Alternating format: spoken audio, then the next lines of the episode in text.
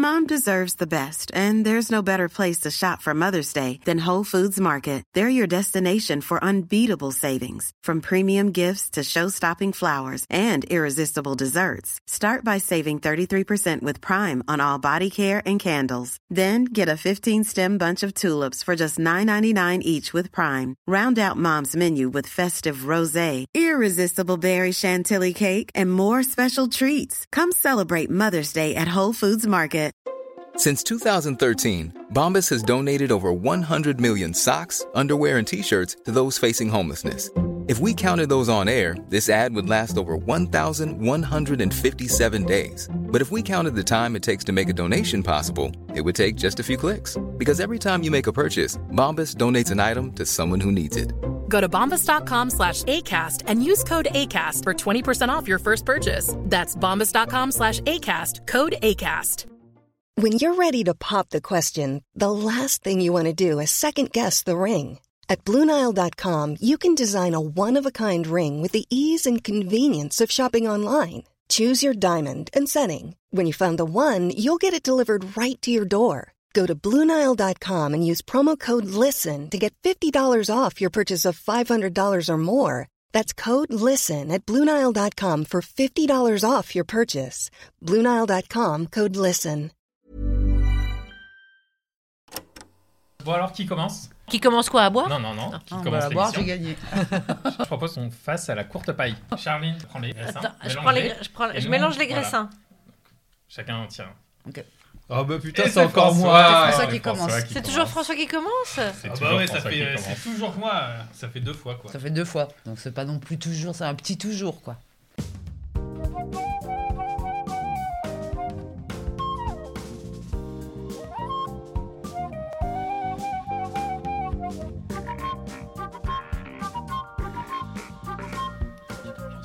Salut les Fabriques Zouz.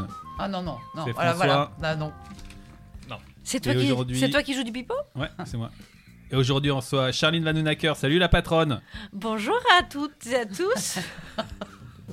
Hein Bonjour Ah François. ouais, et il y a Ramsey aussi qui est là. Ouais. Mais c'est pas pour toi que tu me fais des signes. Et il y a Juliette aussi. Bon, on l'a entendu, on l'a reconnu. Ça a vraiment commencé là? Ouais, ça a commencé. Ok. Euh, bien, bonjour François. Bonjour Juliette. Bonjour, Bonjour Ramzi. Et merci de m'accueillir dans votre podcast. Bah, c'est un plaisir. Qu'est-ce que tu veux dire, Ramsey T'es comme ça, tu fais des. Ouais, Bah oui, parce qu'en fait, t'as pas, t'as pas donné le nom du podcast. Non, non, mais il a- pas dit quel épisode Non. c'était. T'as vraiment euh, tout Donc- fait de travers. Donc ok, tu je vas me refaire Je crois ça. qu'il est impressionné parce que je suis la patronne Ouais. d'habitude. Bah, y a Donc on va remettre le générique Donc on va recommencer. On va, remettre, on va remettre le générique. Vous avez un peu de pression, j'espère. Non, non, mais Mais non. l'autre fois, j'avais dit tout ça? Oui. Ouais, Ah ouais, je me souviens même plus. allez, on y va.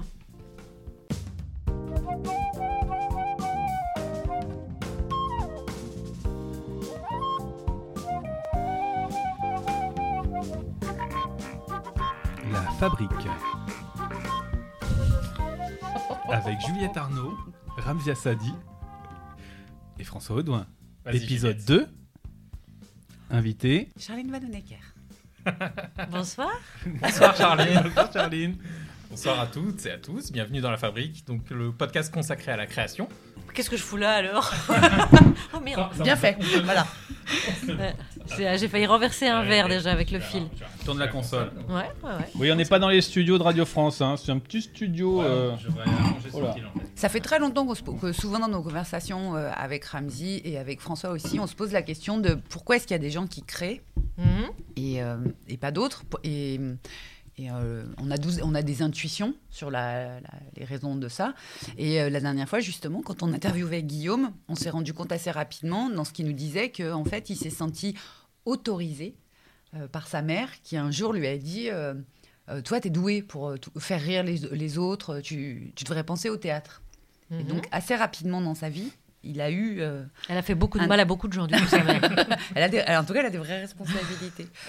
Et comme toi, tu as un parcours où tu as eu une, une- une- t'as été, euh, t'as fait des études classiques. On peut peut-être, euh, Tu- tu peux ouais, peut-être peux- rappeler ton parcours, euh, expliquer ton parcours Depuis euh, l'université à peu près. Ouais, à à l'université, j'étais à Bruxelles et j'ai fait ce qu'on appelle philologie romane. Donc c'est euh, l'étude des langues romanes, donc c'est les lettres plus une dimension linguistique, donc la dimension scientifique de la langue. Par exemple les spectres qui apparaissent quand on forme des. J'étais cap- capable, par exemple, à l'époque, de reconnaître un A d'un O d'un S sur un spectre. Et le spectre, si vous faites de la radio, vous faites de la radio, non? C'est ce qui apparaît euh, dans le système d'enregistrement. Et euh, ensuite, j'ai fait Sciences Po. Euh, J'ai fait une passerelle, hein, c'est-à-dire que Sciences Po, j'ai ramené sur deux ans. Donc j'étais déjà un peu staccanoviste à l'époque. Et, et quand tu as fait ça, tu avais un objectif? Euh, de- oui, oui, oui. De profession, euh, de métier Oui, j'ai su à 14 ans, j'ai su que je voulais être journaliste. Je l'ai su Ah. à 14 ans parce que je suis partie euh, sur un vieux voilier avec la Fondation Nicolas Hulot euh, en Bretagne. oui, Nicolas Hulot fut mon héros. Euh, voilà, que, il faut brûler ses héros à un moment. hein. Des fois, ils s'en chargent tout seuls ils s'en chargent tout seuls. Et donc, je savais que euh, je savais que faire les lettres plus Sciences Po, c'était l'alliage parfait pour ensuite faire du journalisme. D'accord. Je suis allée dans ma zone de confort pour les Mhm. lettres. Je me suis dit, dans quelles études je peux arriver au bout? C'était mon seul, euh, mon seul souci, c'était d'arriver au bout des études. Et donc, après Sciences Po, tu moi, as je- intégré. Attends, Vas-y, parce, vas-y, ah, parce que ouais. quand tu te disais euh, à 14 ans, je vais être journaliste, tu, te- Ouais. tu, tu voyais quoi? Tu te figurais quoi? T'imaginais quoi? Parce qu'à 14 ans, on sait pas. ça- D'abord, ça peut être plein de choses, journaliste. Et puis à 14 ans, dans la tête d'une petite fille de 14 ans, c'est comment, journaliste? Bah, je m'en souviens précisément parce que c'était une question que tout le monde me posait. Euh, parce qu'à 14 ans, j'ai déjà fait des médias. Euh, comme je revenais de ce qu'on appelle une mission découverte avec la Fondation Nicolas Hulot, j'étais allée donc dans des zones euh, où ça bastonne quand même, c'est Ouessant, Molène, tout ça. hein. c'est vraiment les vrais marins purs de dur qui vont là d'habitude sur un vieux voilier classé monument historique. Donc j'ai découvert, j'ai fréquenté à ce moment-là les, les plus grands scientifiques locaux. Euh, donc j'ai vu des, des phoques, des dauphins, euh, j'ai observé les oiseaux, euh, l'estran, donc c'est cette partie de la mer qui se retire, où la mer se retire, où il y a toutes les algues, où il y a une vie euh, pas, pas possible, avec des, des trucs, il y a des espèces de... de- de- Il y a une biodiversité, tu as des trucs fluo, tu sais même pas ce que c'est, et puis on te l'explique. et donc en, en revenant, le, la condition sine qua non, c'était de médiatiser mon expérience, de raconter ce que j'avais vu. Donc j'ai écrit des articles dans des revues, j'ai fait des interviews à la radio, à la télévision locale. Et donc on m'a posé cette question. Euh, Qu'est-ce que tu veux faire plus tard et comment tu te projettes? Donc j'ai la chance d'avoir à 14 ans une idée très très précise. Je me souviens de ce que j'ai dit. Je me, je me souviens avoir dit je veux être journaliste, plutôt reporter, parce que je suis curieuse de tout, j'ai envie de rencontrer des gens, et ça pourra être autant au bout du monde, parce que j'avais quand même beaucoup le goût de l'aventure, ce sera au bout du monde comme au coin de la rue. Donc euh, il faudrait que je fasse des, des reportages sociétaux sur vraiment ce qui se passe. euh, je mettais sur le même plan euh, ce qui se passe vraiment au bout de ma rue et à l'autre bout du monde. Et le je ne sais pas si c'est le hasard ou si je me suis auto-amenée à ça, mais c'est ce que j'ai fait. J'ai fait des reportages de- dans ma rue et j'ai fait des reportages en Haïti, en Afrique ou aux Bah, États-Unis. ça peut pas être le, ça peut pas être le hasard, Bichette. Non, je me suis un peu conditionnée probablement. Bah, je me suis dit, je me suis dit à t'as- 14 ans, je l'ai dit à la radio, à la télé, je l'ai écrit. Si maintenant je le fais pas, j'ai l'air d'une, j'ai l'air d'une andouille. Va falloir y aller. Et donc, après, après Sciences Po, tu as fait une école de journalisme. Oui, à Paris là. Là, j'ai, pris le, j'ai pris le train, je suis arrivée à Paris et j'ai fait journalisme. D'accord, ok. Euh, alors, j'ai peut-être pas bien tout compris. Ah mais là là là Ah, j'adore. C'est un personnage ou c'est vrai Non, non, non, mais Si, si, malheureusement. c'est un personnage. J'adore l'idée. Mais- Il y a un concept radio. Un personnage qui commence par. alors, non, aussi. oh. Euh, non, mais quand tu le verbalises, est-ce que euh, là, tu le sais que tu veux faire ça? Oui. Mais quand- comme qu'est-ce qui fait que tu vraiment ça se déclenche euh, en toi euh, l'idée de faire ce métier-là, même si c'est pas tu vois, ça peut ne pas être flou à un moment. Bah. Tu te dis tiens, il y a ça qui m'attire. C'était peut-être pas aussi précis, mais qu'est-ce qui fait que ça, tu veux aller vers ça? Bah, je pense que. Je, pense, je pense que c'est la, vraiment l'émission de Nicolas Hulot, Ushuaïa, qui m'a éduquée et à l'environnement et à raconter ce qu'on voit et, et à alerter sur. euh, su- euh, et à alerter sur les, les périls de la nature, Ouais, etc. moi, j'ai pas trop de souvenirs de Mhm. Ushuaïa, mais c'était pas des documentaires animaliers?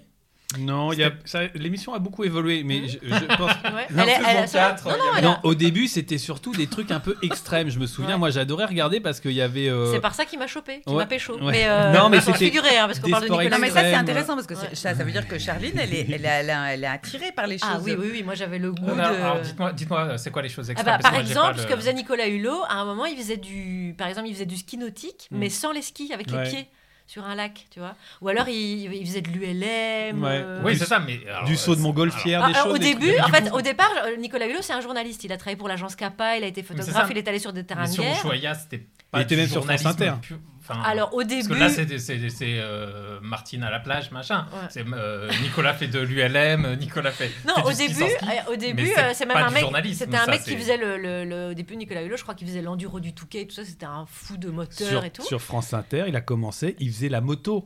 Il Ouais. était fou de moto, il faisait la chronique ça. moto. Mais moi, c'est comme Et ça il est que pas du tout écolo. Mais je parle de Ushuaïa. Du coup, Oui, mais Ushuaïa, du coup, comment- ça a après- évolué. Ça a, été, ça a été par ce prisme-là. Et petit à petit, à, force de faire le tour du monde pour faire des sauts, des, des trucs de glisse, de machin extrême, euh, des sauts dans les canyons, des trucs, il s'est rendu compte, je pense, que de l'état de la planète et des, Mhm. des règlements. Et en fait, ça a viré petit à petit de plus en plus écolo, en fait, Voilà, exactement. C'est c'est au départ d'un espèce de trip d'un super-héros qui teste des tas de choses. Ouais. Euh, il, y a eu, il a eu une prise de conscience et, et puis il en a Oui, fait c'est un pas, des c'est documentaires. pas tant. Nicolas Hulot que je remets en question là. Oui, c'est le journalisme, comment toi, Bah, je considérais que ça. considérais bah, que je ça consid- c'était du journalisme Ouais, je C'est comme si considérais- je regarde Jackass et je me dis ah putain, je vais être Bah, journaliste. Et c'était peut-être la- la- le moment quand c'est Bah devenu non, un peu parce écolo. que, bah non, parce que le journalisme, c'est donner à, donner à voir et à expliquer. Mais C'est pas faire des trucs fait. extrêmes. Non, mais c'est pas comme mais c'est la c'est pas la partie extrême qui m'avait c'est pas la partie extrême qu'il est venu me chercher Ouais. parce que je trouvais ça Ah, mais- attirant un mec qui faisait des trucs extrêmes dans des beaux décors et Mhm. voilà j'étais amou- j'étais amoureuse de Nicolas Hulot hein, Ah, ça ça que- y est, on a les infos. Et voilà. Et puis, euh, et puis euh, quand il a. C'est comme si je l'avais accompagné dans son changement. Et après, il a vraiment viré vers un. C'est plutôt du documentaire, je dirais, mais le Ah, documentaire est une forme de Oui, oui, journalisme. ok, ok. Et puis, euh, je pense que le goût de l'avant. Enfin, j'ai sans doute fait une amalgame. Franchement, ça part Mhm. sans doute d'amal- d'amalgame, de se dire euh, le journalisme euh, au bout du monde, mais aussi dans la rue, c'est une aventure en fait. Pour toi, à ce moment-là, 15 ans, tu disais que le- journalisme était accessible pour toi? C'était que c'était quelque chose de, de possible? Parce que tu viens pas non plus de- d'une famille de journalistes ou Ouais. de... Et, mais euh, Bah, à me- aucun moment tu t'es dit qu'il y avait une barrière, un truc. euh, Si, si, ah. euh, je j'aurais pas pensé que c'était pour moi si j'avais pas euh, rempli ce dossier de candidature parce que il, il fallait remplir un dossier de candidature pour participer à ce voyage. Et le- toujours le truc. ouais, Nicolas le Hulot. Nicolas. Hulot. Il a fallu que mon dossier soit sélectionné. Ah, c'est ça qui t'a fait comprendre Et que c'était ça possible? l'autorisation. L'autorisation. Euh, Ah oui, enfin le, le fait que j'ai participé. Non, le fait Non, le fait que tu t'autorises dossier. toi-même. À- Ah oui, je me sentais, pouvoir ah être bah, je me euh, sentais, journaliste. je me sentais légitime euh, pour le faire parce que j'ai été sélectionnée sur dossier. J'ai pas, c'est- tu vois, c'est pas tombé de l'arbre. T'as pas sucé Hulot. piste- On la voilà. celle-là. voilà, c'est ça. J'ai sucé personne pour l'avoir, tout ça. Bah oui, c'est sûr. Euh, donc euh, oui, donc je me suis autorisée, je me suis autorisée à rêver. Hmm. Enfin, c'est vrai que c'est fou. En fait, je, je viens d'un, je viens d'un milieu qui n'a rien à Bah oui. voir C'est ça. d'une zone sidérurgique où il se passe rien, etc. Même euh, culturellement, il se passe deux trois trucs, mais c'est pas fou. Et euh, En Belgique, hein, je rappelle. et voilà. Et par le truchement de la télévision, euh, j'entends il y a appel à candidature. Et en fait, quand j'en- j'entends appel à candidature, je me dis ah s'il faut euh, remettre un dossier. Ben, alors euh, il y a un truc un peu égalitaire, j'ai mes chances. Oh. Et je me, mais je me suis Ah, mais ça, c'est débiné, marrant, ça. mais pour faire, pour faire mon dossier, je- j'avais le dossier le plus, le plus blindasse de, de tous les candidats, de tous les voyages de la Il y avait quoi dans le dossier Ahmed Eh ben, je pense que j'avais démarché euh, tout, j'avais, j'avais démarché tous les médias avant, ce que les autres n'ont pas fait, en leur demandant de me- me- un peu de me signer une attestation pour me dire si jamais j'arrive à faire ça, est-ce que vous m'ouvrez un micro, est-ce que vous m'ouvrez vos colonnes? Waouh. et, euh, et Oh donc j'avais un dossier, mais j'avais 15, 15 médias qui disaient, euh, voilà, nous, euh, telle radio, on accueille Charline si euh, vous la sélectionnez pour ce... J'avais fait ça. Donc je, je m'étais débinée, mais comme jamais. Débiné, Et, euh, alors parce que c'est. en- Hmm. Ah pardon, je m'étais... nous, c'est inverse. Belgicisme. Je, m'ai- Ouais. ouais, je m'étais vraiment- pour y arriver. Nous, débiner, bon c'est l'inverse. Ouais. Ah pardon, ouais, ouais, ouais. ouais. Ah, ouais. Euh, donc je m'étais défoncée pour y arriver. Ah oui, c'est vrai. Et donc, euh, et donc c'était absolument improbable que qu'une gamine comme moi, de là où je venais, avaient accès à ça. C'était fou. Euh, déjà, je me souviens, c'était début juillet en 92, il me semble. Et, euh, et mes parents euh, me, me réveillent en pleine nuit pour démarrer vers Paris en voiture parce que euh, en France, il y a le permis à points. Euh, qui doit être instauré et où les Français manifestent et il y a des opérations escargots sur toutes les autoroutes mais un truc comme il n'y a plus jamais eu et donc euh, je risque de rater le train euh, à la gare Montparnasse pour Brest et mes parents me réveillent en pleine nuit en disant, écoute, en disant écoute on va partir beaucoup plus tôt donc on est parti en pleine nuit euh, en bagnole et je me rappelle des à- éléments contre toi. Quoi, à là. 14 ans, mes parents me, me déposent sur le quai de la gare à 7 h du matin à Montparnasse et je vais partir seule avec des gens que je ne connais pas. Et je vais, je vais embarquer sur un bateau pendant 15 jours, là où ça bastonne, à Ouessant, Molène et tout. Euh, et je dis au revoir à mes parents sur le quai et je pars. Et là, je me dis, bah, meuf, tu l'as voulu, hein, tu t'es tu t'es défoncé Mhm. comme jamais pour avoir le meilleur dossier, tu l'as eu, ben voilà, t'y es. Et, et je- voilà. Et puis mon autre souvenir, c'est d'être dans le TGV en me disant mais qu'est-ce que je fais, où est-ce que je vais et tout. Et là, je, je sympathise avec euh, les gens avec qui je vais partir, qui ont plus ou moins mon âge, mais je crois que je suis la plus jeune. Et euh, je me souviens que les Français me disent mais euh, vous avez la télé en Belgique? Et là, je fais wow, on va partir de loin là. Là, je vais, je vais vraiment passer 15 jours sur un rafio avec ces gens-là. Et euh, non, c'est une, c'est une expérience mais absolument fondatrice dans ma vie, mais d'une force euh, pas possible quoi. De- déjà de l'avoir obtenue, c'est C'est ça. En fait, c'est le fait de l'avoir obtenu. Après, tu t'es dit, ben, l'école de journalisme, tout ça, c'est possible. En fait, Euh, Bah, finalement. pas, pas tant, pas tant. C'était rien n'était forcément acquis parce que j'avais eu ça. non, pas forcément euh, acquis, mais- mais, possible. Mais oui, ah oui, oui, oui, tout est Non, possible. oui, ouais. c'est pas oui, c'est vrai. c'est- Ouais, c'est- ouais, c'est vrai. C'est un déclic. Oui, oui, oui, ce sera. Je l'aurais, je l'aurais peut-être pas. Il y a une chance sur un millier, mais je vais le euh, tenter. ouais, ouais, ouais. Puisque une fois, ça a réussi. T'as gagné une fois au loto, tu, peux gagner une deuxième fois. Ouais, c'est ça. ouais, un peu ça. oui. Ouais, c'est presque ça. J'aime pas beaucoup ce parallèle. Non, mais dans, bah, sur un dossier, sur un concours, il y a une partie, il y a, il y a une partie même sûr. si c'est c'est du travail en réalité, tout Ouais. ça, mais il y a une Mais partie ouais, quand même. c'est euh, exactement tu- ça. Hasardeuse. Mais c'est- s'il n'y avait pas du travail, j'y crois pas. Enfin, par exemple, je crois Oui, c'est pas une ça seconde puisque oui, euh, voilà. on me propose de euh, tu- n'importe qui peut me proposer de jouer avec tombola, je fais c'est bon, je vais pas perdre mon temps, euh, c'est Mm. pas la peine. Tu sais le truc où tu peux gagner, ça m'intéresse pas en fait. Mm. Le truc où tu peux gagner comme ça, tout le monde peut voilà, il y a pas d'effort, hein, tu peux gagner, ça Ouais. m'intéresse pas. En revanche, euh, euh, s'il y On a un revient toujours à challenge, cette vertu travail. Hein. ouais, Mhm. s'il y a un challenge là, ça m'intéresse. Ouais. Ah Ouais. oui, parce que Quoi. le côté compétitif de Charlie. Attention, elle me connaît bien. Ah oui, ça, ça on en parle. Ah, c'est surtout qu'elle a joué au ping-pong avec elle cet été, donc maintenant elle sait. Moi, j'avais une petite question quand même. Parce ouais. que tu quittes. Comment te vient l'idée de dire. T'es là pour poser des questions Je quitte Ah mes bah parents. Oui. je quitte mes parents. Non, mais comment te vient l'idée de te dire, ok, pour avoir un dossier béton, je vais appeler tous les médias pour qu'ils me- Enfin, c'est du- c'est de la stratégie en fait. Ouais. Enfin, moi, je- c'est un truc auquel je vous dis qu'elle est compétitrice. Non, mais tu- quel, Oui. quel enfant de 14 ans dit, voilà, je vais Bah, appeler tous Charlie les médias, je vais dire, Vanhoenacker. hey, si je suis chez Nicolas, tu, tu, tu- ça va être cool pour ton journal là, tu vas avoir une belle interview, ça va parler de Nicolas Hulot. Euh, bah c'était pas ça va parler de Nicolas Hulot, c'était vraiment euh, il y a un truc de fou, c'est ce bateau, c'est ce, ce bateau, c'est un monument historique, il a une histoire, c'est un, un vieux gréement en bois. C'est comment elle l'a vendu à chaque média là. Bah peut-être, hein, je sais pas. euh, Mais mais- non, mais le pire c'est. Ouais, croyait. peut-être, oui, c'est sûr que c'est sûr que le côté, c'est d'accord, sûr que le côté. Nicolas Hulot a joué. Oui, il doit, il doit y avoir un peu de ça, mais ça n'était pas que ça. Non. Mais, euh, Non, mais mais c'est oui, pas- mais il y a une stratégie de, Ouais, de- pour réussir, raison. tu dis, ok, je vais, je vais essayer d'avoir un truc euh, plus original que les autres. Oui. Et puis Voilà. pragmatique surtout Ouais. les Oui, gars, c'est-à-dire qu'elle elle, Ouais. leur, elle fait peser le fait qu'elle est déjà, qu'elle a peut-être 14 ans, mais qu'elle elle, elle, voit le- le- Mm. ce qui peut arriver et, et les suites que ça aura. Bah ouais, je, com- Ouais, bah, je sais ouais. pas, je, je comprends que je comprends que puisque la finalité, on nous, on nous dit la finalité ce sera ça. Je me suis dit bah, autant autant me vendre sur la finalité en fait. Je Ouais. gagne, j'ai une longueur d'avance sur les autres quoi. Ouais, puis c'est travailler, quoi. C'est juste, en fait, euh, Mm. étudier le truc. euh, bah souvent, je, me, je me rends compte que dans Comme tu avais peu de chance, tu as, travaillé le truc à mort et, et cherché la meilleure stratégie pour le faire, quoi. Ouais, et après, il y a, il y a peut-être un trait, euh, un trait de caractère chez moi qui fait que comme j'ai toujours la sensation que je pourrais pas passer par la porte, euh, je- j'anticipe déjà de devoir passer par la fenêtre. Ouais, c'est ça, mais c'est marrant. C'est, bah, je pense que de là où je viens, les portes s'ouvrent pas. Euh, de là où je Il viens, n'y a pas de porte. il- bah, Y a pas déjà porte. l'accès aux porte portes. Belgique. euh, Non, il n'y a pas de porte. non, non, mais le- de, de là où je viens, le, la- avoir accès à la porte sonner ou frapper, c'est déjà Ouais, voilà, bah ouais. euh, qu'elles elles s'ouvriront pas. Donc, euh, Mais d'ailleurs, Donc j'anticipe de rentrer par la fenêtre. Ouais, mais d'ailleurs, euh, t'es passé par la porte du journalisme pour entrer par la fenêtre de l'humour. ouais c'est pas fait exprès, mais parce que je voulais vraiment faire du, jour- je voulais vraiment faire ma carrière de journaliste. Oui, mais hein. c'est là, c'est là qu'il y a un. c'est une carrière contrariée l'humour. Alors, hein. Mais c'est pour la- c'est oui ça. et non, Mm. euh, vu ton parcours, mais vas-y, Juliette. Mais c'est, euh, moi, c'est voilà, c'est le point mystérieux pour moi.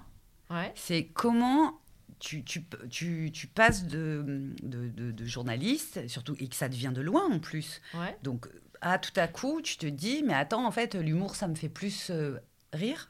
Ouais. Oh, c'est c'est brillant ça. Bah, en, en partie par dépit, parce que l'histoire, c'est que je me projetais vraiment. euh, je connaissais pas Florence Aubenas à l'époque. Ce qui Ouais. est marrant, c'est que dans, dans ma carrière de journaliste, j'ai couvert sa libération, mais de très près, hein, c'est-à-dire son arrivée euh, euh, à l'aéroport, euh, la conférence de presse qu'elle a donnée euh, derrière, re- revoir une semaine après, lui poser des questions, etc. Mais Florence Aubenas, elle fait ça, elle fait le bout du monde et le coin de la rue. Ouais. Elle, elle, fait, elle passe un été dans un camping et, et elle va partir en Ukraine. Et donc aujourd'hui, je dis Florence Aubenas, mais j'avais pas de modèle féminin à l'époque, euh, ni même forcément de modèle masculin là-dessus. Euh, mais c'était comme ça que je me projetais. Je- C'était ça que je voulais. Et euh, j'ai réussi à mettre les pieds dans le plus grand journal belge qui est Le Soir de Bruxelles. Et ils m'ont. Moi, j'ai fait beaucoup le coin de la rue. Et à un moment, je voulais faire le bout du monde. Et j'y arrivais pas parce que j'étais trop jeune, on me laissait pas faire. Il y a- T'as toujours les, journalistes, les vieux briscards, les, qui, qui connaissent, tu vois, euh, je vais t'expliquer la vie, et puis qui te laissent jamais euh, ta chance. Et donc à un moment, euh, j'ai décidé de me la donner moi. Donc je trouvais les moyens de partir euh, en Haïti, euh, de partir aux États-Unis, de partir en Afrique et de, ram- de ramener mes propres reportages en fait. Comment tu faisais ça? Tu- Bah, je passais par la fenêtre, encore une fois. Par exemple, Haïti, c'est tout con, mais euh, pour le journal Le Soir, je travaillais notamment pour la page média. Mhm. Et souvent, pour faire la promo de leurs émissions, les chaînes de télé invitent un journaliste ou l'autre à les suivre sur le terrain et à faire... euh, à- à- en fait, c'est une sorte de, de serpent qui se mord la queue. C'est on invite un journaliste pour faire un reportage sur le documentaire qu'on est en train de tourner pour notre euh, soirée spéciale, par exemple. Donc moi, ça me gavait un peu parce que je voyais bien le, ser- le serpent euh, qui se mordait la queue. Mais j'y allais quand même, je faisais le taf, j'accompagnais tout le monde et je, je ramenais un, un- un article sur le documentaire en train de se tourner ou l'émission en train de se tourner. Et, euh, et je profitais de les accompagner, donc du billet d'avion. Euh, pour dire bah voilà maintenant euh, bah moi je reste sur place en fait donc je vais échanger mon billet euh, de retour et je vais rester sur place chez l'habitant et je vais rester une semaine de plus et je vais je vais je vais pas faire juste un aller-retour pour couvrir votre documentaire trois jours et puis rentrer. Euh, non, je suis en Haïti, je vais, j'ai mis le pied dans la porte, la porte elle est calée maintenant, c'est bon, j'y vais. Enfin, là pour le coup, euh, tu vois, il y a- l'expression je mets, le- je cale le pied dans la porte, moi je cale le pied dans la fenêtre, ce qui est quand même plus acrobatique. euh, faut quand même, euh, voilà. Ah, parce qu'il faut l'échelle. Et donc, je, et donc souvent, et donc Ah, et je, trouve à rester et, euh, et à ramener des reportages et voilà. Et malgré tout ça, on Et- me laisse donc, quand même att- pas. euh, Ouais. Tu ramènes des reportages, ça veut dire quoi? Tu fais, tu, fais, tu fais des reportages, tu fais des articles, toi, Ouais. et tu les vends ensuite euh, Ouais, bah, le au- soir, euh, je suis journaliste chez eux, donc euh, si l'angle est bon et que le sujet est bon, bah, ils vont me le prendre. Euh, et après, ça m'est arrivé. Une fois, j'ai publié dans le Figaro. Euh, Ah bah, bravo. Ouais, Ouais, bravo. ouais, bah, c'est le seul journal qui a. Il y avait, il y avait M Le Monde qui était en concurrence avec le Figaro. M Le Monde a eu du mal à me répondre et je suis allée au Figaro. Euh, c'était au Plus de France. C'était pendant l'été, généralement, c'est la chance du journaliste. Et ça, c'était un reportage aux États-Unis dans la communauté cubaine. Euh, quand Obama avait levé les sanctions euh, sur, euh, sur le transfert d'argent, etc. Donc, je rentre, enfin, je fais tout ça, je me, je me démène et je suis frustrée parce qu'on me laisse pas, on me fait pas confiance comme journaliste au long cours. Et enfin, si, je pense qu'on me fait confiance parce que j'ai fait mes preuves, j'ai ramené plusieurs reportages du bout du monde et j'y suis arrivée, et voilà. Ou même, ou, ou même du coin de la rue ou même de Paris. hein. Mais, euh, mais voilà, il y a, y a un système qui fait où, que, que c'est bouché. On me dit non, mais tu, travailles bien, on est super content de ton travail, on voit que tu as du potentiel.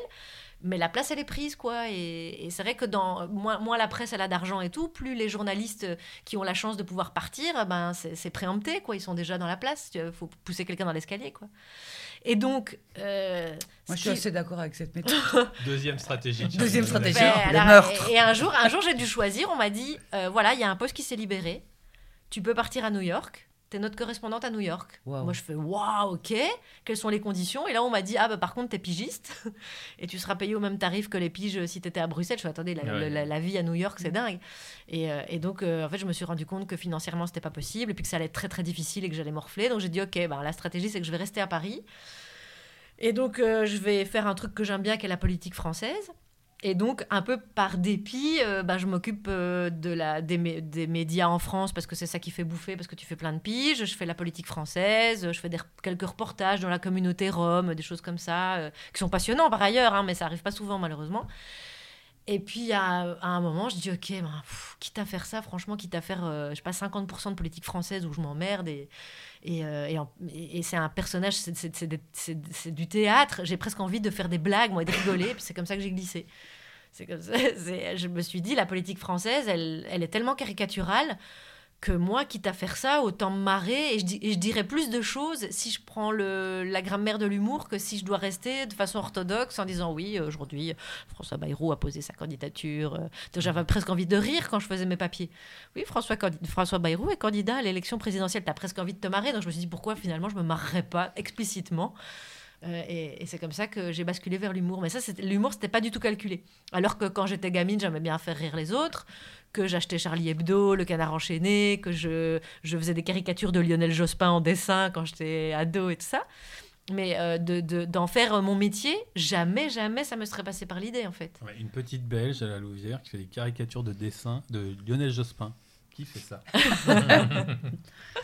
D'ailleurs, en fait, mon, je ne sais pas si je devrais le, le dire ici, parce que du coup, je dévoile...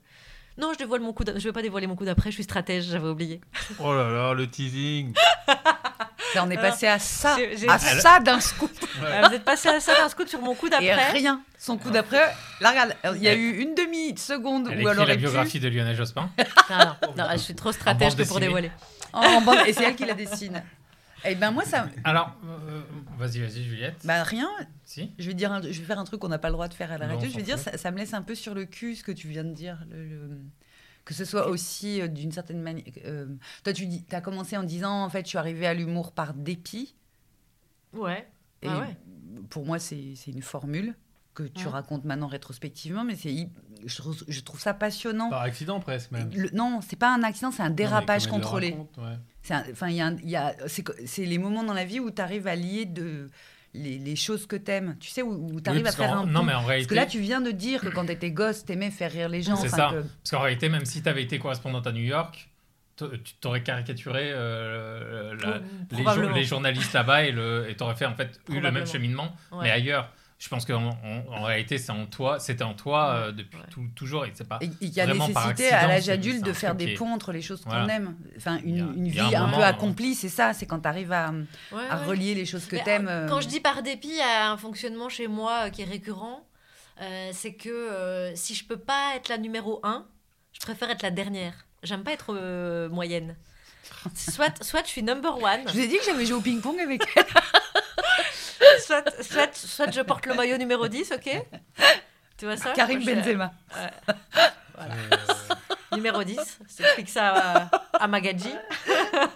Mbappé. Ouais, soit, euh, soit, soit euh, ouais, Oui, donc c'est un podcast capitaliste, hein, n'oubliez pas. non, non, non, Euh, mais- soyez numéro un. Si vous n'êtes pas numéro soit un, je vous suis, serez- soit vous je suis la meilleure. Et en fait, si je vois que je peux pas être la meilleure, je fais OK. Ah bah très bien. Bah, donc je serai la dernière et je vais, et je vais troller en fait. Je vais troller le truc qui Je me. me qui mets au me- dernier rang de la je- classe. ouais, je troll le truc qui me permet pas d'être première. C'est une donc- petite astuce que je vous donne.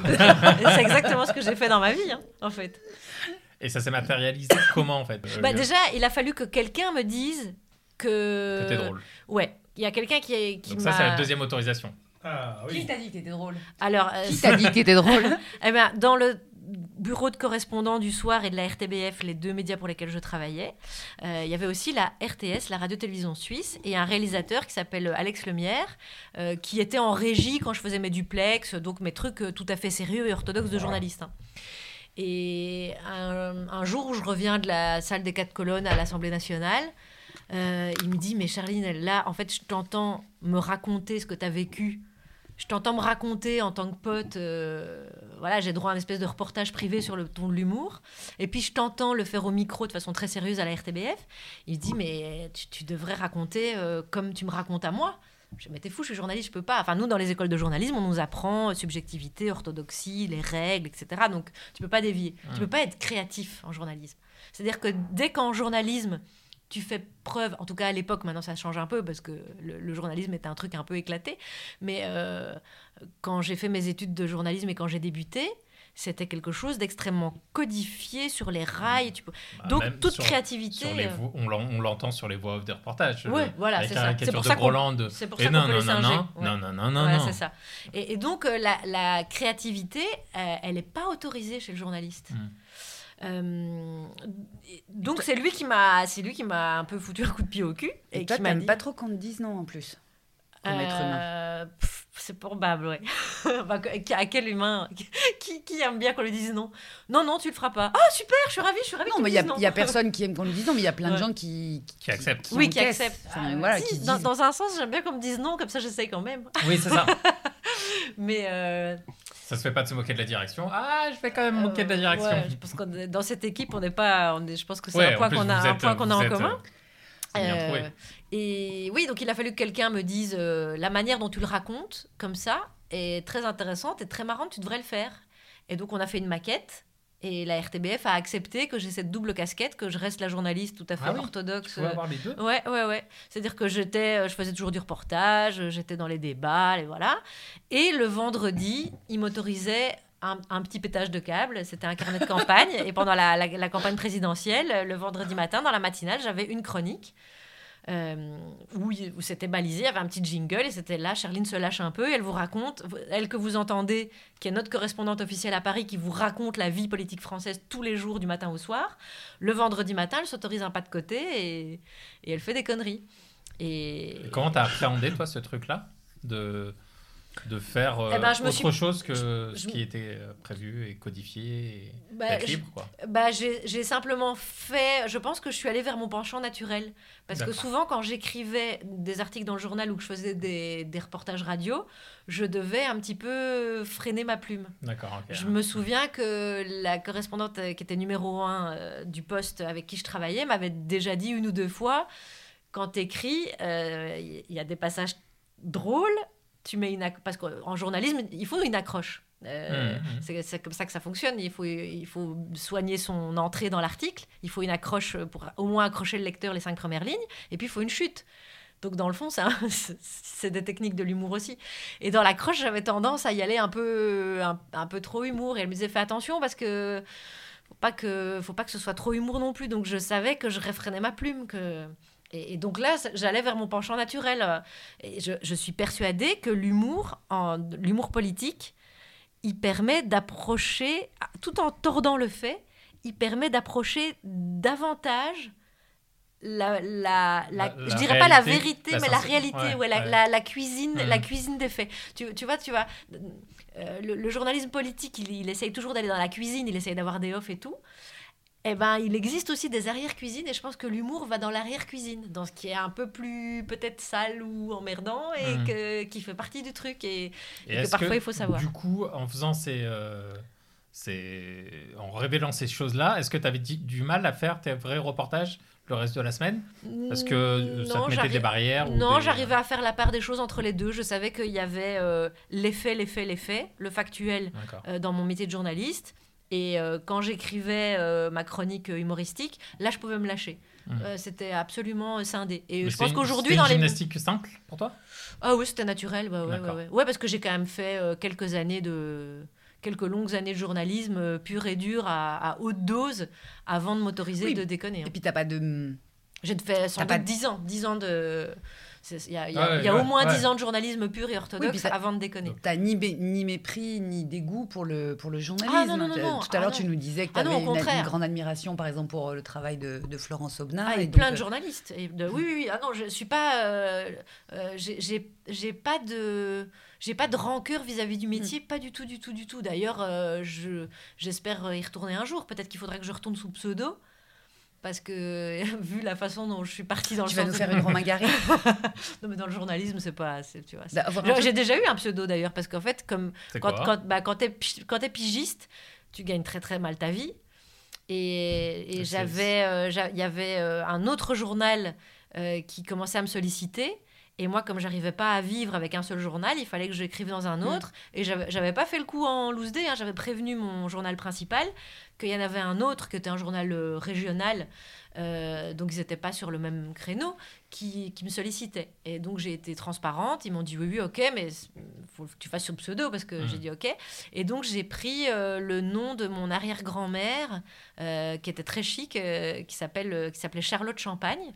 Oh. Et j'ai écrit dans la presse régionale, je m'appelais Charlotte Champagne. Chacha. Ouais, Chacha même. ouais, voilà.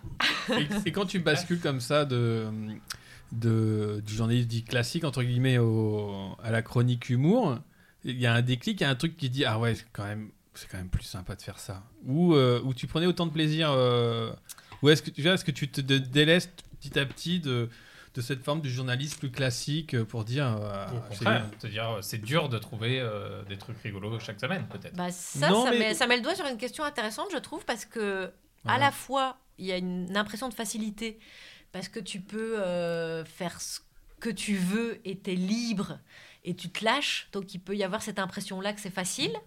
Et puis il y avoir Mais- le vertige. Ouais, exactement, mais intervient aussi la partie création, qui, je pense, euh, maintenant avec le recul, le, fait qu'il y ait une partie création, et les- là, tu as les pieds dans le vide. C'est beaucoup plus vertigineux.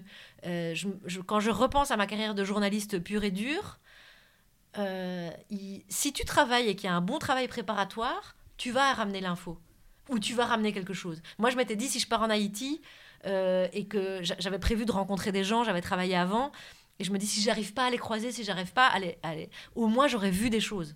Euh, Il y, a, il y a notamment un reportage de Jean-Claude Guibaud dans Le Monde il y a des années et des années, où il est à, je crois que c'est à Bombay, et tout le reportage, c'est il a passé 5 heures sur 100 mètres de trottoir à Bombay. Et comme moi, j'avais lu ça, je m'étais dit, où que j'aille, au coin de la rue ou au bout du monde, si j'arrive pas à ramener le reportage qu'on m'a commandé ou si j'arrive pas, à- je, me- je- si je me pose 5 heures sur un bout de trottoir, je vais ramener des choses. Donc, tu as toujours. euh, euh, je dis pas que le journalisme est plus facile. Parce que, après, quand tu es dans une grande rédaction, bah, il y a aussi la concurrence d'autres médias qui ont ramené cette info. Il faut, aller, il faut au moins aller chercher un scoop, une exclusivité. Il faut, avoir, Mais faut bien le raconter. pression, Donc, quoi. il y a, oui, il y a, il y a des. C'est quand même pas facile. Mais là où je dirais il y a une forme d'assurance, c'est que tu vas ramener quelque chose à raconter, que tu auras quelque chose à raconter. Hein, déjà, quand euh, quand tu pars en vacances, tu avais des diapos, des photos, tu racontais tes vacances. Ou T'as un truc à raconter. quoi. Tu as Parfois, des des, parfois, t'as des MST. Tu, voilà, Voilà, c'est une autre forme d'expérience. Et tu as rencontré des gens. Euh, quand il y a un volet créatif, non seulement tu dois raconter une histoire, mais en plus tu dois la raconter différemment des autres et avec une forme de, de grain de folie de, et tu dois faire rire. Mhm. Donc là, il y a deux écueils. Il y a la partie créativité, je dois, le je dois faire une fiction alternative, donc je dois le raconter autrement.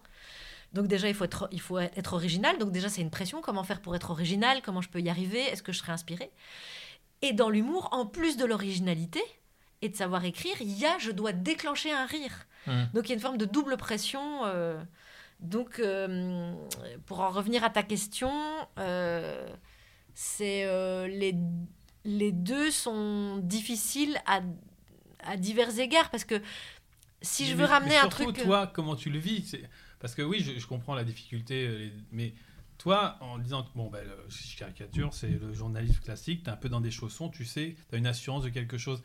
Mais quand tu bascules sur l'humour, tu vois, tu emploies plein de termes de c'est vertigineux, c'est un peu un saut dans le vide. Donc en fait, Les pieds dans le vide. les pieds dans Ouais. le vide. C'est un peu, euh, c'est presque des notions de, presque de souffrance, c'est-à-dire que euh, sans- si vrai. j'exagère, ouais. tu vois, tu avais un truc un peu plus confortable. Qu'est-ce qui fait que tu te dis, ok, même si euh, ça va être dur, même si c'est un peu stressant, euh, même si ça peut être compliqué euh, chaque semaine, qu'est-ce qui te fait basculer dans ce truc-là Euh, Est-ce que le plaisir est plus fort ou est-ce que Euh, bah, disons que on, on m'y a un petit peu poussé. Euh, C'est-à-dire que non mais j'avais les pieds dans le vide, on m'a poussé dans le vide en fait.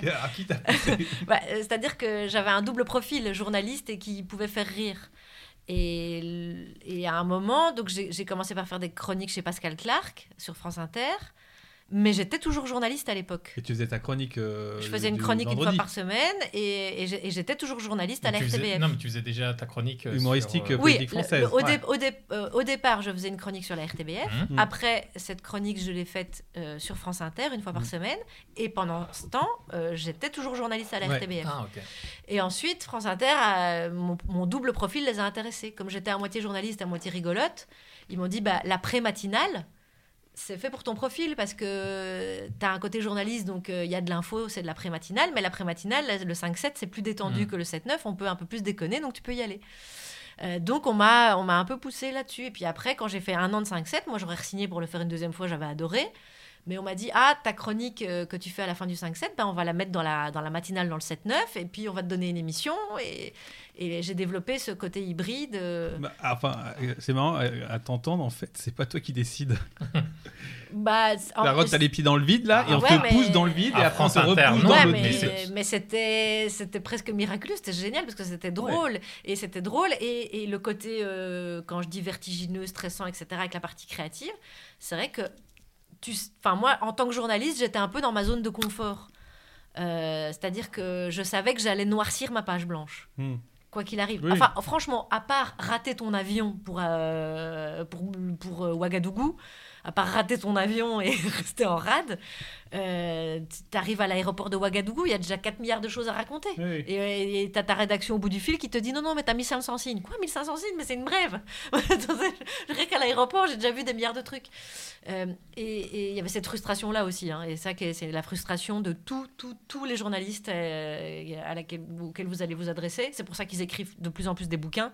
C'est parce que tu es au bout du monde, tu vois des choses incroyables et tu as ton rédacteur en chef qui dit Ouais, mais j'ai pas la place parce qu'il y a Sarkozy qui est en train de divorcer, tu vois. Euh, bon. Mais il y a ça aussi pour les chroniqueurs euh, qui font des chroniques qui, qui veulent vrai, faire euh, plus de 2 minutes Euh, 30, ouais, 3 ouais, minutes. il y avait cette frustration là aussi que j'ai j'ai Non, mais- résolu euh, en passant à l'humour. Mais, mais, Oui, et- donc mais- un choix, alors. voilà. Et donc, ça, tu sais, poussé. tu sais que tu vas noircir la page. Mm. Et quand tu dois faire une chronique d'humour, euh, tu peux raconter plein de choses. Je peux noircir une page avec le sujet que j'ai choisi. Mais si j'ai pas la moindre demi-idée de blague, je vais pas noircir ma page. Alors que j'ai plein de choses à raconter. hein. Euh, là, L'autre jour, je trouve un sujet sur Slate, euh, sur les écoles taurines, où je me rends compte qu'il y a des gamins, ils apprennent la tauromachie dès 4 ans. Il y a un truc à raconter, sauf qu'elle a déjà été racontée par quelqu'un. Ça date, c'était il y a un mois. Euh, et, et donc, si, euh, si moi je veux le raconter, comme je ne l'ai pas fait moi-même, que j'ai pas infiltré moi-même l'école, bah, il faut que je le raconte avec des blagues. Et je- là, j'ai lu l'histoire, je peux la raconter, sauf que si j'ai pas une demi-blague, ma page, elle va rester blanche. Et, et si ta page, elle est blanche, euh, tu, tu, tu, tu, fais- tu remplis pas ton contrat, tu fais pas ton boulot, tu viens pas à l'antenne. Donc c'est un stress. Euh, Justement, sur cette idée de vide, Juliette, toi, quand tu t'es mise à faire des chroniques euh, sur France Inter, déjà, comment ça s'est passé? Comment tu t'es mise? Enfin, comment, qui t'a, c'est Charline qui t'a recruté pour Alors, faire des oui, chroniques? c'est c'est Charline qui m'a recrutée. parce Est-ce que tu avais déjà fait des chroniques avant? dire, alors. Oui, j'avais déjà fait des chroniques. Et, Ah bon? Euh, Où oui, ça sur RTL. Et, Des chroniques euh, littéraires aussi? Non, pas du tout. D'accord. C'était quoi Des billets d'humeur? Des, ouais, c'était horrible. Donc euh, ce que tu dis sur Donc, euh, euh, le vide. vas-y, je- raconte Hmm. comment ça s'est comment ça s'est passé sur RTL. Euh, Mal? Non, mais non, mais je veux dire, qui t'a recruté? Moi, ce qu'il y a bien, c'est que je suis concise. Oh putain, il a oh, tout cassé. putain. Non, c'est rien. Il Ah, a rien cassé. Par contre, il y a tout qui coule par terre. On va faire une pause pour, euh, pour nettoyer la flotte. Mais, Mais crée l'événement, François. Ouais, voilà. On sait jamais que François, c'est que. François n'avait pas créé l'événement. J'étais un petit peu déçue. Alors que Juliette, alors c'est marrant, parce que alors que Juliette était en train de raconter son expérience à elle, Non, je racontais pas, je disais mal. Comment ça s'est passé Et Non, j'avais alors, dit on mal. a, on a, réu- on a réussi à l'interrompre en faisant une connerie. Alors, ouais, raconte euh, juste comment, euh, qui t'a recruté sur RTL et pourquoi on t'a t'a demandé de faire des chroniques. du- Honnêtement, j'en ai aucun souvenir. Bah, tu sais que- dans quelle émission tu faisais ça Oui, ah, c'était l'émission de Stéphane Bern euh, à 11h. C'est ça? C'est possible? Ah, 11 d'accord, heures? ouais, ouais, c'est ouais. 11h. Ouais. Voilà. Oui. Je me souviens pas qui m'a recruté. J'en ai, aucun- j'en ai aucun souvenir. D'accord. Et on, t'a demandé, on te demandait de faire quoi? Un billet d'humeur. C'est-à-dire? Tu choisissais un sujet? Ouais. Bah, avec, de la Ouais. blague avec Oui, oui, euh, avec de la ah, blague et, euh, et voilà. Et euh, bon, c'était pas. Enfin, je. Alors là, pour le coup, pour moi, c'était du vide parce que moi, je sortais de, de, de 10 ans non-stop de théâtre à jouer tous les jours la même pièce et j'avais arrêté pour ça parce que j'en avais plein le cul- Mhm. De- Tout le monde a entendu l'autre. On l'a pas entendu. J'ai eu le C. Enfin, euh, moi, je m'ennuyais. Voilà, Bah, il y avait, il y avait un L à, la fin. et euh, et j'en avais marre de ça. Enfin, je, je me sentais oppressée et tout ça et tout ça. Donc, je me suis dit, ah, ça va être bien une fois par semaine et tout. Et en fait, ça m'a collé une des angoisses terribles parce que là, pour le coup, moi, mon, mon gros sentiment d'imposture en général dans la vie, euh, dès la chronique numéro 1 est arrivé, c'est-à-dire. Mais qu'est-ce qu'on a à foutre de tes humeurs, Juliette Mais vraiment, c'est-à-dire, j'entendais ça en boucle dans ma tête. Donc, ça n'avait pas de sens. Et par chance, j'ai été invitée dans l'émission de Charline et Alex. Mhm. Euh, Le 75 minutes. le le parce qu'en même temps, je jouais au théâtre, une pièce que j'avais. euh, Oh oui, je m'étais dit, oh, je vais refaire du théâtre. Allons-y. Donc, euh, j'avais refait du théâtre et euh, Charline était venue voir la pièce et elle, donc elle m'avait dit, euh, enfin, voilà, il m'avait programmé et j'étais venue. Et, Cha- et Charline m'avait demandé, c'était en été, Mhm. et Charline m'avait demandé ce que j'allais faire de mon été quand je serais en vacances. Ouais. Tu te souviens? Ouais, je me rappelle. et, et, et je lui ai répondu. Mal- euh, moi, j'ai toujours dit la vérité en interview. C'était un gros problème d'ailleurs. et donc, j'ai dit Ah, ben moi, je vais aller chez ma mère et je vais lire des livres. et donc, tout le monde a ri. Parce que, sans doute parce qu'il trouvait ça minable. Et non, c'était mignon. et donc j'ai dit non, mais malheureusement c'est la vérité, c'est vraiment ça que je vais faire parce que c'est ça que je fais tout le temps. Je vais chez ma mère et je lis. Et ensuite Charlie m'a rappelé, genre des, à l'automne, en me disant mais tu vas vraiment, enfin c'est ça vraiment que tu t'aimes plus. Je lui dis oui, moi vraiment ce que j'aime plus que tout dans la vie c'est lire des livres. Et elle m'a dit mais ça te dirait pas de faire des chroniques littéraires? Et je lui dis bah je peux pas parce que moi je suis pas journaliste et puis je suis pas prof de lettres non plus. Elle m'a dit ah non mais Justement, justement Nous, on cherche ces profils-là. on veut quelqu'un qui euh, lit des livres, pas, pas quelqu'un qui est dans le business euh, du, du livre d'une manière ou d'une autre. Et donc, ça comblait en fait l'endroit où moi je, je me sens toujours un- un- une imposture sur pattes, c'est qu'elle elle, elle me demandait pas de faire quelque chose que, Mm. que, que, que j'étais que, que je, je savais ne pas être. Donc j'ai eu assez confiance en moi pour euh, Donc, t'as pas eu ce vide. pour m'y euh, rendre. ce Et j'avais pas euh, le vide puisque Mm. je parlais de livres. Et donc je savais que c'était pas moi, euh, que, que moi je n'avais pas d'intérêt, soit, mais que en revanche, je sais que les livres, ils en ont de l'intérêt. hmm. Et maintenant que tu dis ça, je me dis, je crois que j'ai compris pourquoi, euh, pourquoi on t'a fait venir pour faire ça. Pourquoi je t'ai demandé ça? Je viens de comprendre là à l'instant avec ce que tu viens de formuler. Parce que j'ai dû me dire, euh, je savais que tu étais drôle et que tu avais un potentiel rigolo parce que j'avais j'avais vu Arrête de pleurer Pénélope quasiment à sa création euh, à Avignon. Mm. Et donc je connaissais Juliette depuis longtemps. Euh, et, enfin, Pas on se connaît. Non, non, pas mais- personnellement, mais mais, j'avais vu. euh, voilà, c'était pas que le mégaphone. Enfin, je veux dire, je connaissais Juliette, c'était pas que le mégaphone euh, avec Michael Youn. J'avais vu la pièce à ses débuts et j'avais même vu le numéro 2 Mm. au théâtre Fontaine parce que j'avais aimé le 1. Et on se connaissait pas et j'ai vu le 2 et tout ça. t'as fait la démarche? Non, c'était pour le boulot. euh, non, non, et alors après, quand, quand on a. Quand, non, non, non, non, non, non. non, non, j'y suis allée de mon plein gré. Là, personne m'a poussée. C'est vrai? Et, euh, et, et donc là, je, donc je savais que tu étais drôle, je connaissais ta plume. Et, je- et là, je me dis, mais tiens, en fait, c'est- j'ai j'ai- sans doute qu'inconsciemment, je me suis dit, elle a un truc solide, c'est qu'elle elle aime un truc, encore une fois, orthodoxe, la lecture. Elle lit énormément, elle a un bagage, un truc solide. Et elle a la capacité de faire rire. Et donc, je vais prendre deux choses. Un truc qui est souvent pris au sérieux, parce que franchement, les chroniqueurs littéraires, ils se Mmh. prennent quand même très, très au sérieux Ah oui. et, et- et de prendre un truc qui a, dans, surtout en France, qui est tellement pris au sérieux que la littérature, le masque et la plume, que j'adore, hein, mais bon, on peut se moquer un peu. Et puis là, tu, me- tu mets, tu mets quelqu'un qui a une plume un peu marrante, qui a du détachement et qui a de l'humour. Et, en fait, je me dis, finalement, j'ai j'ai sans doute dû associer ça à mon, à mon parcours. À un truc au départ très orthodoxe, il y a des règles, faut pas déconner. Ah oui, il y a des règles, faut pas déconner. bah, tu vas voir qu'on peut pas déconner, bien sûr que oui.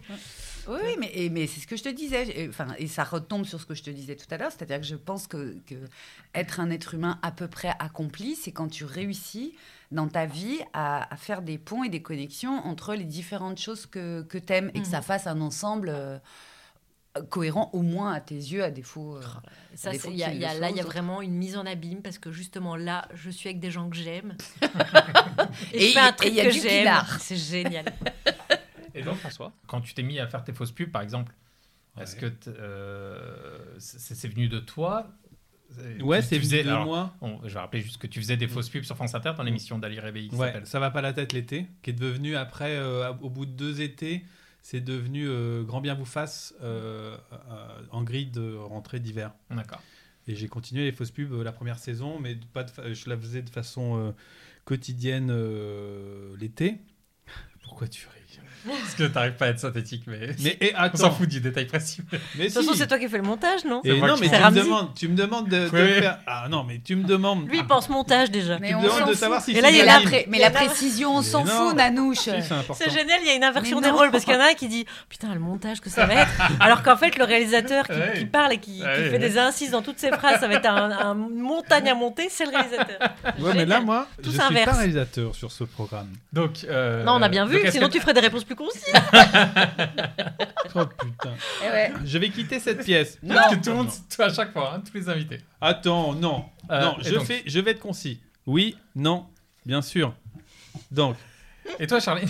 Non, vas-y, euh, vas-y, François. non, euh, euh, donc c'est le Est-ce que- la bascule, ben, elle se fait, euh, elle se fait en fait, elle se fait avant parce que c'est un truc que j'avais euh, bizarrement, c'est un accident, c'est que j'ai une coach, ma coach de comédien qui m'appelle, me demande un truc euh, et dit j'ai un comédien qui va faire un casting et il, a, il, il- il va jouer un truc euh, euh, d'époque, tout ça. Il lui faudrait une espèce de bande son de vieux, de vieux journaux de pâté, tu vois. Eh oui, les actualités, machin. Mhm. Et comme moi je fais du son, je fais un truc euh, et je fais la voix et je fais tout le vieux présentateur, la vieille pub. Et en fait, ça me donne une idée de faire des, des trucs un peu désuets. Et comme j'allais faire cette émission l'été, euh, je me suis dit, tiens, je vais, la... je vais essayer deux, trois Mais trucs. t'allais euh, faire cette émission en tant que réalisateur. en donc tant que pas du réalisateur. tout Mais pas il y a, peut-être une pastille, comme c'est un, un truc psychologique, enfin c'est une, c'est une émission psycho sur des problèmes psycho euh, sociaux. Et Je, j'ai- je me suis dit, tiens, si je vendais un produit pour résoudre le problème qui est posé dans l'émission. Un truc absurde, rigolo. Ouais. Et en fait, sur 30 secondes, et en fait, je lui ai proposé, et il a dit, ben banco. Et euh, voilà comment ça s'est passé. Et ils ont vendu la caravane. Et ils ont vendu la caravane. Et, euh, et puis, euh, comme euh, l'été, il n'y a pas beaucoup de moyens sur les émissions, euh, Ali, il était content parce que c'était rigolo, ça lui a plu, et que ça faisait euh, aussi une séquence dans l'émission en plus. euh. Mais toi, quand t'étais adolescent ou gamin, t'étais un enfant drôle T'étais euh, rieur?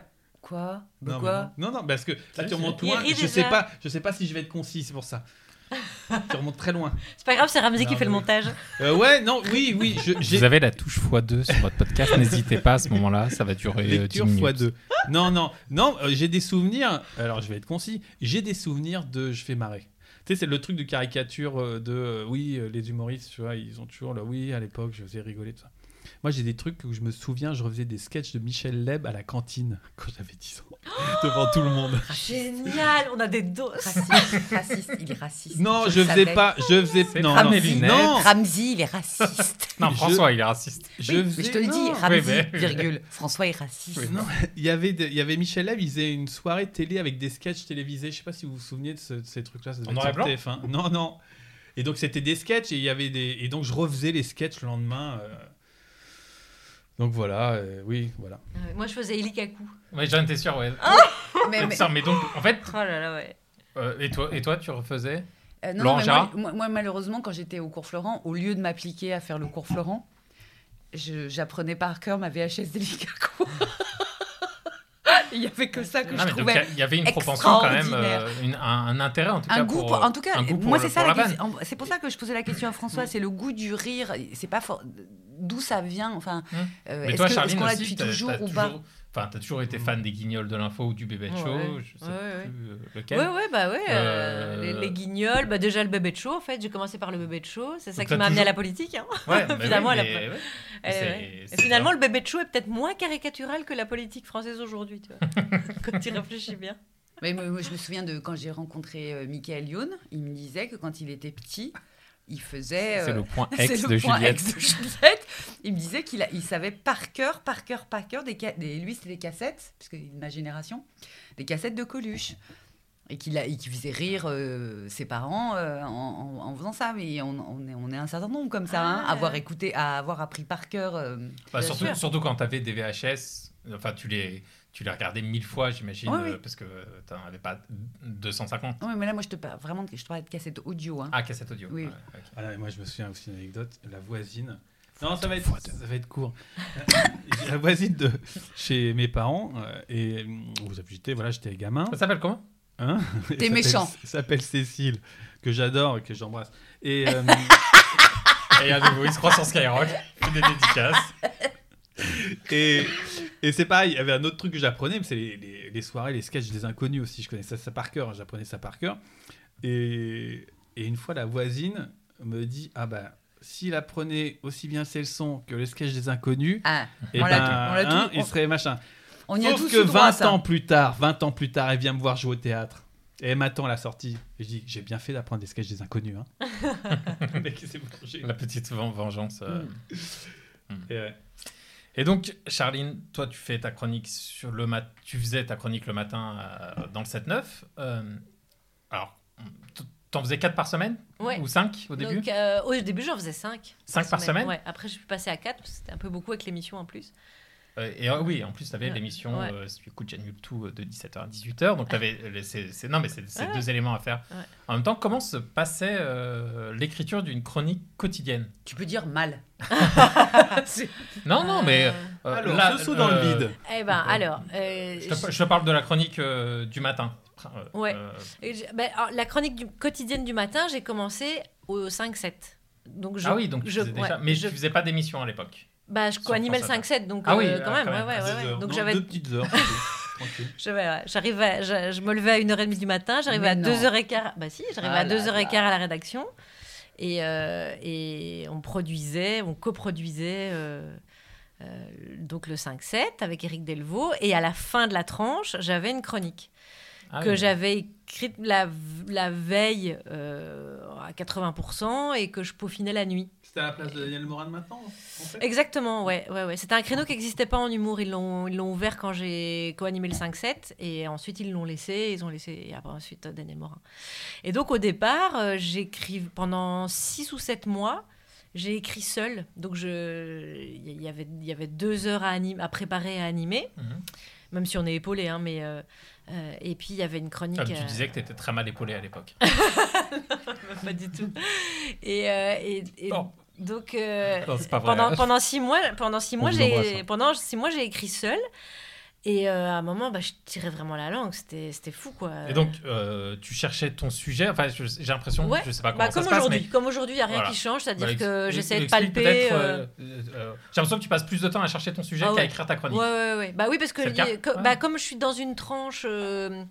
Euh, euh, Enfin, comme, comme j'ai toujours ce tropisme un peu de journaliste et que on parle d'actualité à 17h, et puis le- quand j'étais le matin, quand j'ai commencé, on est toujours dans ce bain de l'actualité. Donc, si tu prends vraiment. un- Moi, je me sens pas à l'aise si je prends trop un pas de côté. J'aime bien de raisonner avec. euh, Mm. Je trouve que. Enfin, je, je prends mon pied en, en, en utilisant les référents tout frais de ce qui vient de se passer, euh, en prenant les choses graves et en prenant du recul dessus, c'est mon, mon truc quoi. Donc je vais pas faire un sujet sur euh, la mozzarella contre le camembert ou les pantacours contre les doudounes sans embrasse manches. quoi. Daniel Morin.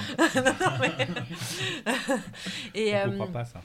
et donc, euh, euh, ouais, donc trouver le, trouver le sujet, parfois, ça prend un temps pas possible parce que tu peux euh, trouver plein de sujets euh, formidables dont il faut absolument parler, mais il n'y a aucune blague Mais à faire Par dessus. exemple, le truc que tu as le plus fait, c'est- la chronique du, de 7h57. Mhm.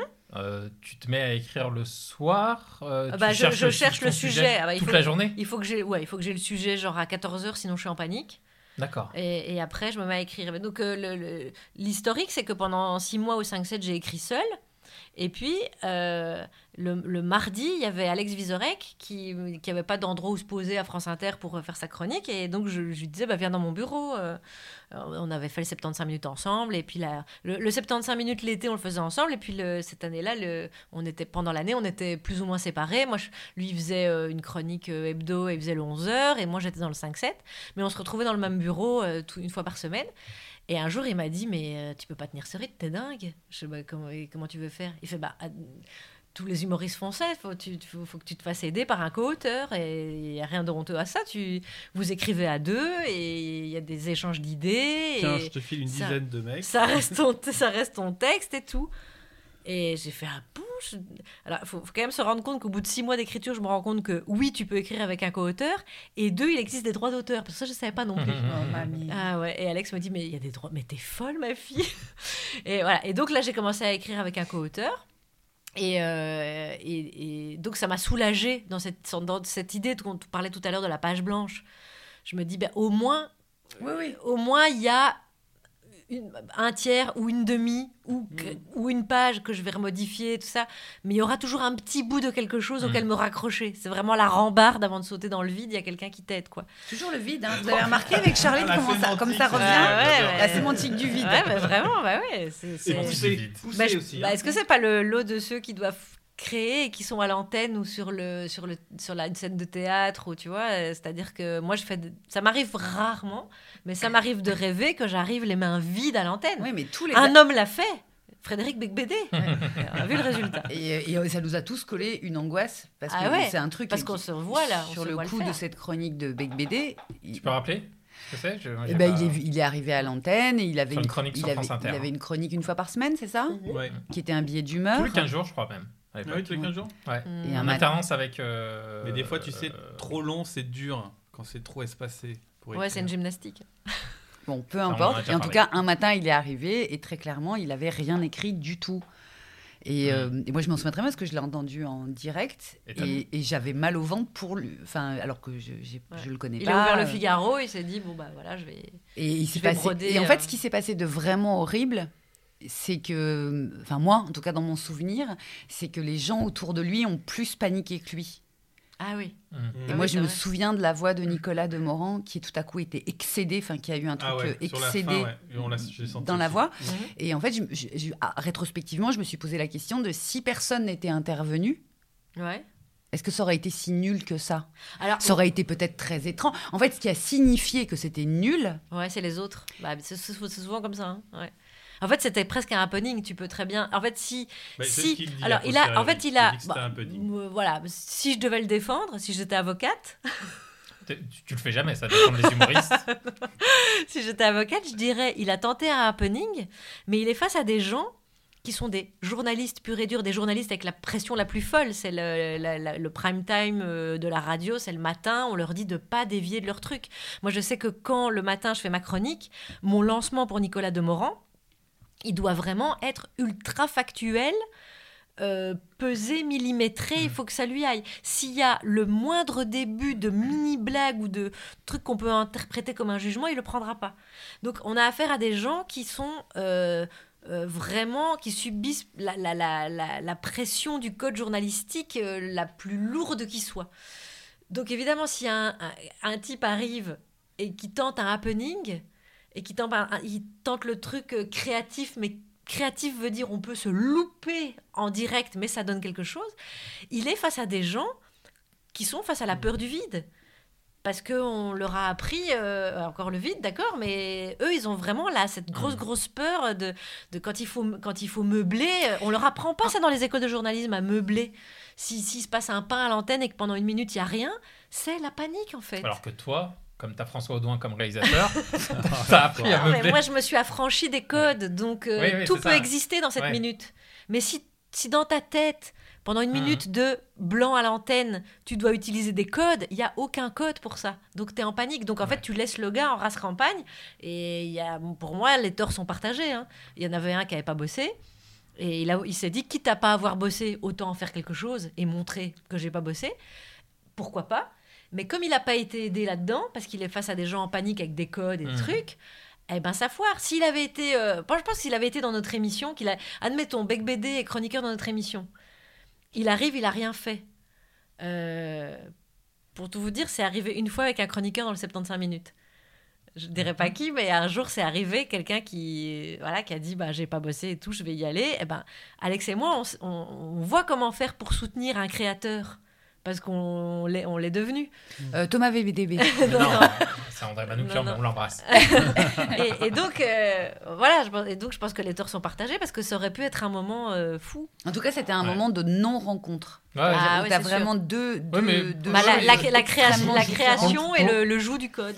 Oui. Oui, mais pour le coup, je vous trouve dur de mettre la. res- Enfin, Non, non, de non, dire non. que euh, les deux sont un peu responsables.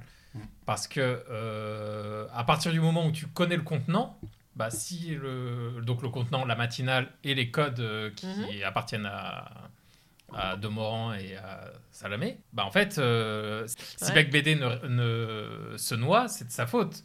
Il connaît lui aussi les, les Oui. codes qui, sont, qui appartiennent à. Je sais, mais il était pour lui, enfin, moi à l'oreille de- de- d'auditrice, euh, il n'était pas en train de se, de se noyer. Il faisait juste quelque chose qui n'était pas dans les codes Qui ne de son correspond fait. pas. Bah oui, Bah, justement, justement, est-ce que c'est pas ça qui est marrant C'est parce que est-ce que c'est pas ça qui est marrant entre, entre le truc qui est le plus travaillé de France, avec la télévision qui a des enjeux économiques et tout, hein, mais Bah, tu prends la matinale ouais, de France Inter, c'est le plus- c'est ce que tu fais toi, ce que tu faisais. Ouais, quand mais tu- lui, il a- quand il a tu venais en costume face à Nicolas Hulot, il face à, il Ségolène Royal, euh, tout ça. Donc il a- déjà, Ouais, mais moi c'était codes. travaillé, donc Oui, je travaille avec des codes. Oui. C'est des codes quand je. Ouais, quand, tu- quand- tu- quand- tu- en fait, moi je casse, les, je leur casse les- code à eux, parce qu'en Ouais. fait, tu les décontenances mais quand avec même un des, petit peu. avec, avec des codes, Avec d'autres codes, oui. avec les codes de l'humour. Mais du sauf que, costume. sauf que l'autre, ça- il n'y a aucun code. Bah, Si, dans c'est- sa- lui, c'est un littéraire. Et alors là, pour le coup, euh, je vois à peu près à quoi mm, ce qu'il avait en tête. C'est une référence euh, euh, littéraire ou artistique que de tout à coup. T'es dadaïste. Là, oui, là Ouais, où tu as ouais. une chier de mots. Non, non, mais peu importe. Tu as le droit de trouver ça euh, euh, déconnant, euh, que- que c'est un prétexte, soit, mais tu as un endroit qui est que nourri de, de mots, d'intentions, de, Chaque règles. chaque hein, seconde est écrite. Et chaque seconde est réfléchie en équipe. La matinale, c'est chaque seconde est réfléchie dans un comité, écrite, relue. Euh, chaque seconde est incarnée par plein de personnes derrière, en fait. Et, et- Et lui, il donc, arrive. Il fait, en fait, il fait un travail euh, d'art. Et je, je dis ça, j'y- crois moyennement. Ça reste hein. coincé quand Mais- même dans le fond de la mais gorge. oui, mais- Oui, mais tu fais ça quand tu as les compétences, quand tu es capable de rebondir toi-même. Si, lui parce- n'était mais pas capable de moi, ce que j'ai alors, moi, Et donc que en je- fait, il alors, je te continue- alors, je te continue si la suite été- de- si ça avait été le roi de l'improvisation, pourquoi pas Ben, ça n'est pas ça. Boulevard. Oui, Qui- ça- qui- évidemment, on a bien compris ce jour-là que Ouais, c'était ni, vois, voilà ni- ni typiquement Édouard Edouard Baird, ni quand, il, quand Oui. il vient en tant qu'invité le matin. Ouais. Bah, si tu Édouard veux, il dis- il disrupte un peu la matinale parce qu'il répond pas aux questions, il, il parle aux techniciens, il parle machin, il part, dans ses, il part en live. Mais il est capable de le faire. Il est capable de tenir le crachoir pendant les 10 minutes. Oui, c'est vrai. Bah, il a BD, mais- il a- BD, il- Mais après, il y a eu une autre chose qui s'est passée à l'antenne, c'est vrai. Mais il y a une autre chose, à, à- à moi, que j'ai ressenti de manière ultra douloureuse à ce moment-là, c'est que donc Nicolas Demorand l'a coupé sèchement en lui disant, enfin, franchement, euh, enfin, vous êtes un branleur. euh, ni hein. à faire. Mais parce que parce que c'est aussi Mais- le ressenti et c'est peut-être aussi le ressenti des auditeurs. Tout à et lui fait. en tout cas c'était Oui, son oui. ressenti. Après, comme Exactement. De Bec BD, il bossait pas des masses, des masses, des masses avant. oui, hein. On a bien bien senti qu'il faisait la même chronique toutes les semaines. Donc à un moment, je comprends Oui, le- il a que pris un- Demorand il- soit excédé, Voilà. je comprends. Mais bien sûr, mais moi je dis pas le contraire. Mais ce qui s'est passé derrière, c'est que justement, euh, Bec BD, qui est bien plus friable que quelqu'un comme euh, Baird ou Poulvord, Mhm. il s'est littéralement effondré. Réécoutez-le, vous entendrez, il y a un moment Ouais. de, de souffrance, enfin de, de, de type qui tout à coup, un, de petit garçon qui, qui est vraiment désolé de, de, enfin il y a en quelques secondes, il se joue un truc euh, hallucinant entre les deux. Il y a trois répliques comme ça qui sont euh, folles en fait. Je sais pas pourquoi on en est arrivé là. Ouais, oui, on Mais est sur une c'est- discussion double vasque. Ouais, c'est très. Alors attends, double vasque, je vais mettre une petite vasque quand Ah. même. C'est intéressant, un podcast sur la création. Mais tu vois ce que tu dis, euh, Mais le truc, c'est qu'on parle que d'une seule chronique. Il y a une, on parle que d'une seule chronique la dernière, et que le truc, c'est que je, ça faisait déjà plusieurs fois où en fait, il mettait cette même musique parce que c'était son Oui, concept du spa spa auditif, auditif. ouais. Et Oui, en fait, tu arnaque, voyais euh. bien l'arnaque que c'était, un- on met de la musique comme ça, on ne peut pas parler. Il y a quand même quelque chose à l'antenne parce que tu vois cette peur du vide, Ah elle oui, avec existe quand même. Ouais, ouais, ouais. Il n'y avait Ouais, pas ouais. de blanc puisque tu avais une musique en permanence et qui pouvait dire ce qu'il voulait parce que je pense qu'Edouard Baird, il a un peu la même technique, sauf que lui, il a un flow, mais il sait intérieurement peut-être, j'imagine, que cette musique le sécurise pour pouvoir se libérer et avoir son flow. Mais Beck BD, il n'a pas ce talent-là. Et donc, c'était déjà depuis plusieurs mois, plusieurs semaines, le spa auditif, c'est un, c'est un peu l'arnaque et ça a fini en eau de boudin. Mais la Euh, différence entre Edouard Baird et BD, c'est que BD, c'est un homme de l'écrit et que Edouard Baird, c'est un homme de la radio. Enfin, Mhm. Et donc, il y en a un qui est très à l'aise, dans- qui est dans ses codes, dans des codes qu'il maîtrise, et que euh, peut-être sont responsables les gens qui l'ont mis à l'antenne. Allez. Je pose ça là, chacun fait bien comme il veut. Bah, C'était beau et c'est là-dessus qu'on va s'arrêter. Ah bon? Eh oui, déjà. Déjà? Ouais. Je pense qu'on en, re- on en refera un. On va en refaire une avec Charlie. À chaque fois, on dit ça, on a invité, on fait, on fait le début de carrière et après, il faut Bah oui, oui, oui, mais une heure ça va. Bon, on va attendre avant de faire ma fin de carrière, si vous voulez bien. Merci. Quand je pense qu'on n'est pas passé à ça d'un scoop. Ouais, mais on va Ouais, peut-être la ouais. voir parce que. euh, Ça va revenir. Oh, bah. Elle va, elle va nous donner. Vous m'auriez mis deux trois bouteilles de blanc. Ça. euh, Allez, la prochaine fois, il y aura beaucoup plus d'alcool. Merci Juliette, merci François, Merci, Euh. Charline, merci beaucoup. Merci Charlie. Est-ce Merci, que Charline. alors ton- on va quand même faire un point sur ton actualité. Ah ouais, euh, volontiers.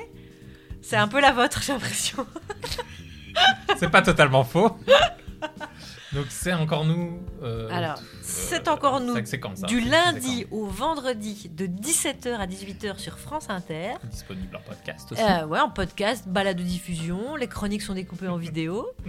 Euh, on a une page Facebook aussi, c'est encore nous. Ah ouais, une belle page Euh, Facebook. et puis chacun a une actualité. hein. Il y a les romans photos de François Audouin sur Instagram, voilà.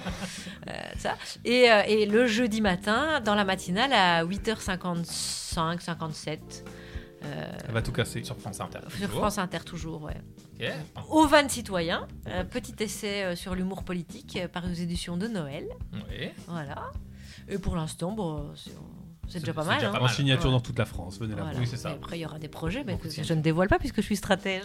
Oh là là là là. Mais vous verrez au mois de mai, ça arrive. Merci à tous et à tous et à bientôt. Salut.